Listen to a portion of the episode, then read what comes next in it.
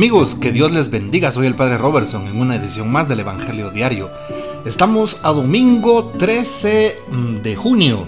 El texto para este mm, domingo está tomado de San Marcos capítulo 4 versículos del 26 al 34.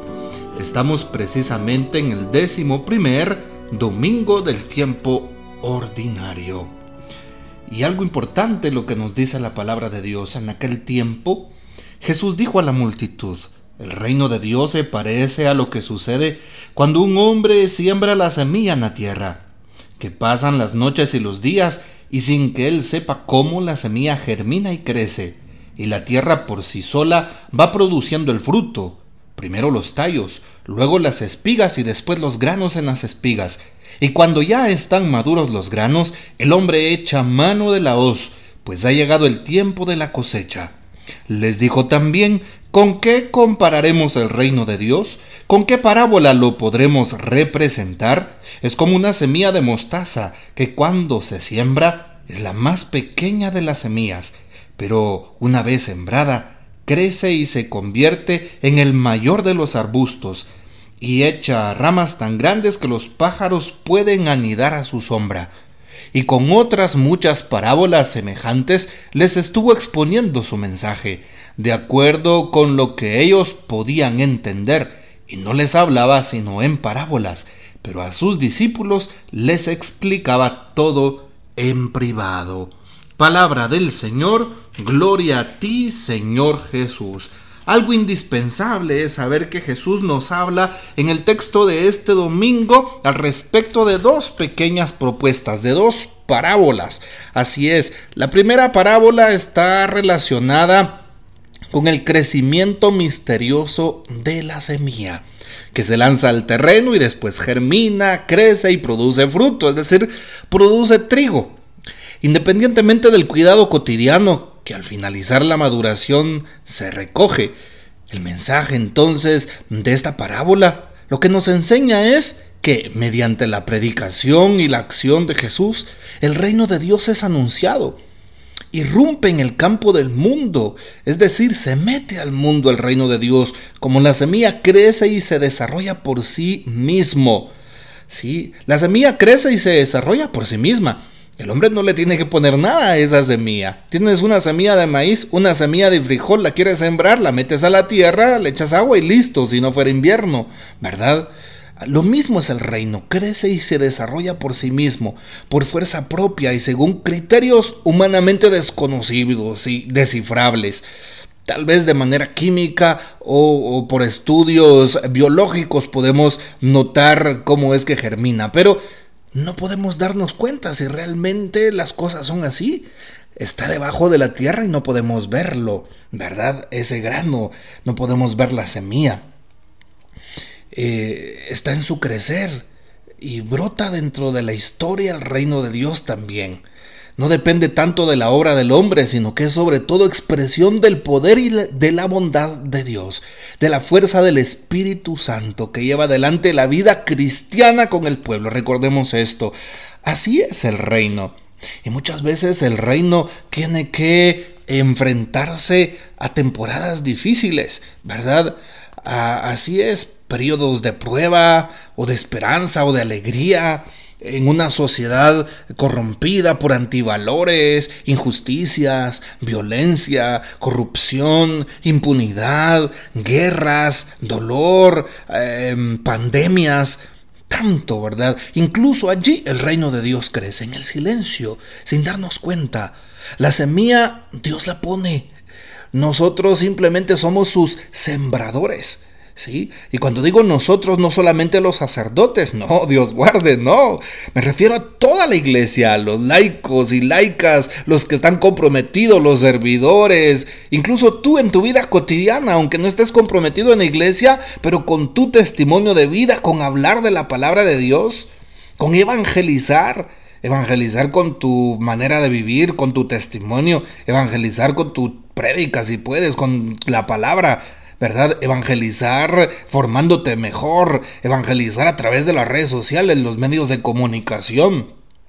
El reino de Dios es silencioso y llega sin darnos cuenta. Así es. Aquí podemos contar la historia de aquel sacerdote que se frustraba grandemente.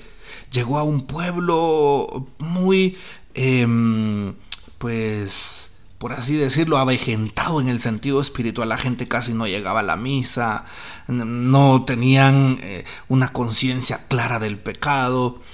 Y en su primera vez fue a predicar ¿sí? Iba preparado para predicar la Santa Misa, su primera misa. Se revistió y salió al altar a celebrar. Cuando vio llegar tarde a una pareja de esposos, eh, luego llegó una persona con harapos, llevaba una cuerda en la mano, ¿verdad?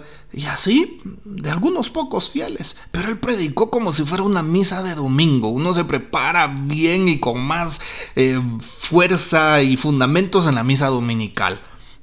Bueno, ¿y qué sucede?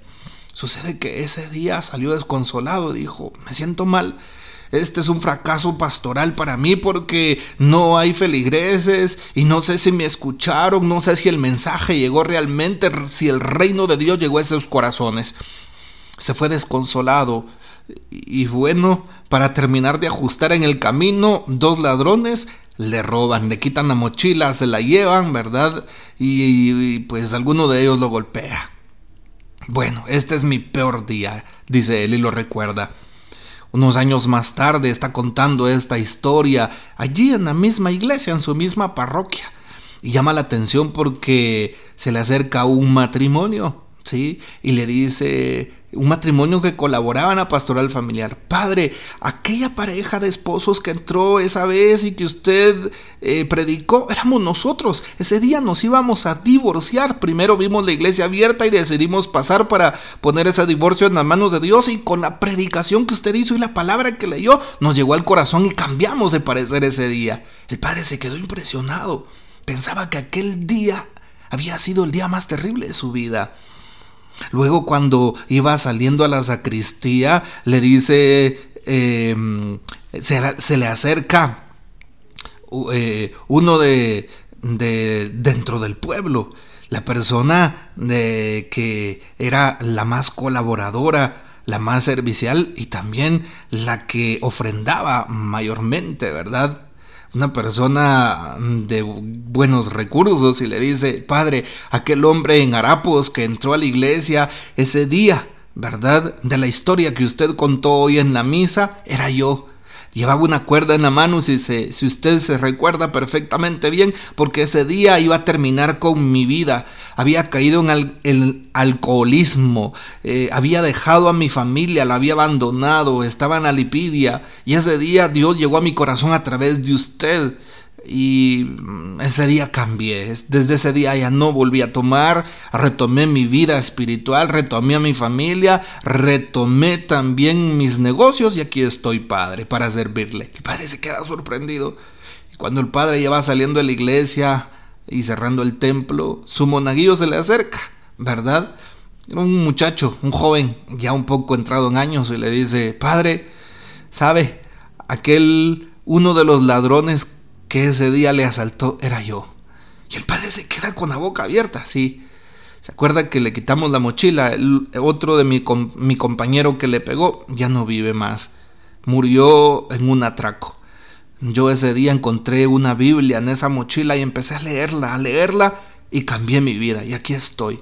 Qué impresionante cómo el reino de Dios en el silencio llega y llega por tu testimonio, ¿sí? Aunque estés en un lugar hostil, aunque estés en una sociedad tan corrompida o con tantos antivalores, el Señor llega a través de ti, llega a través de tu palabra, llega a través de tu testimonio, llega a través de lo que tú das.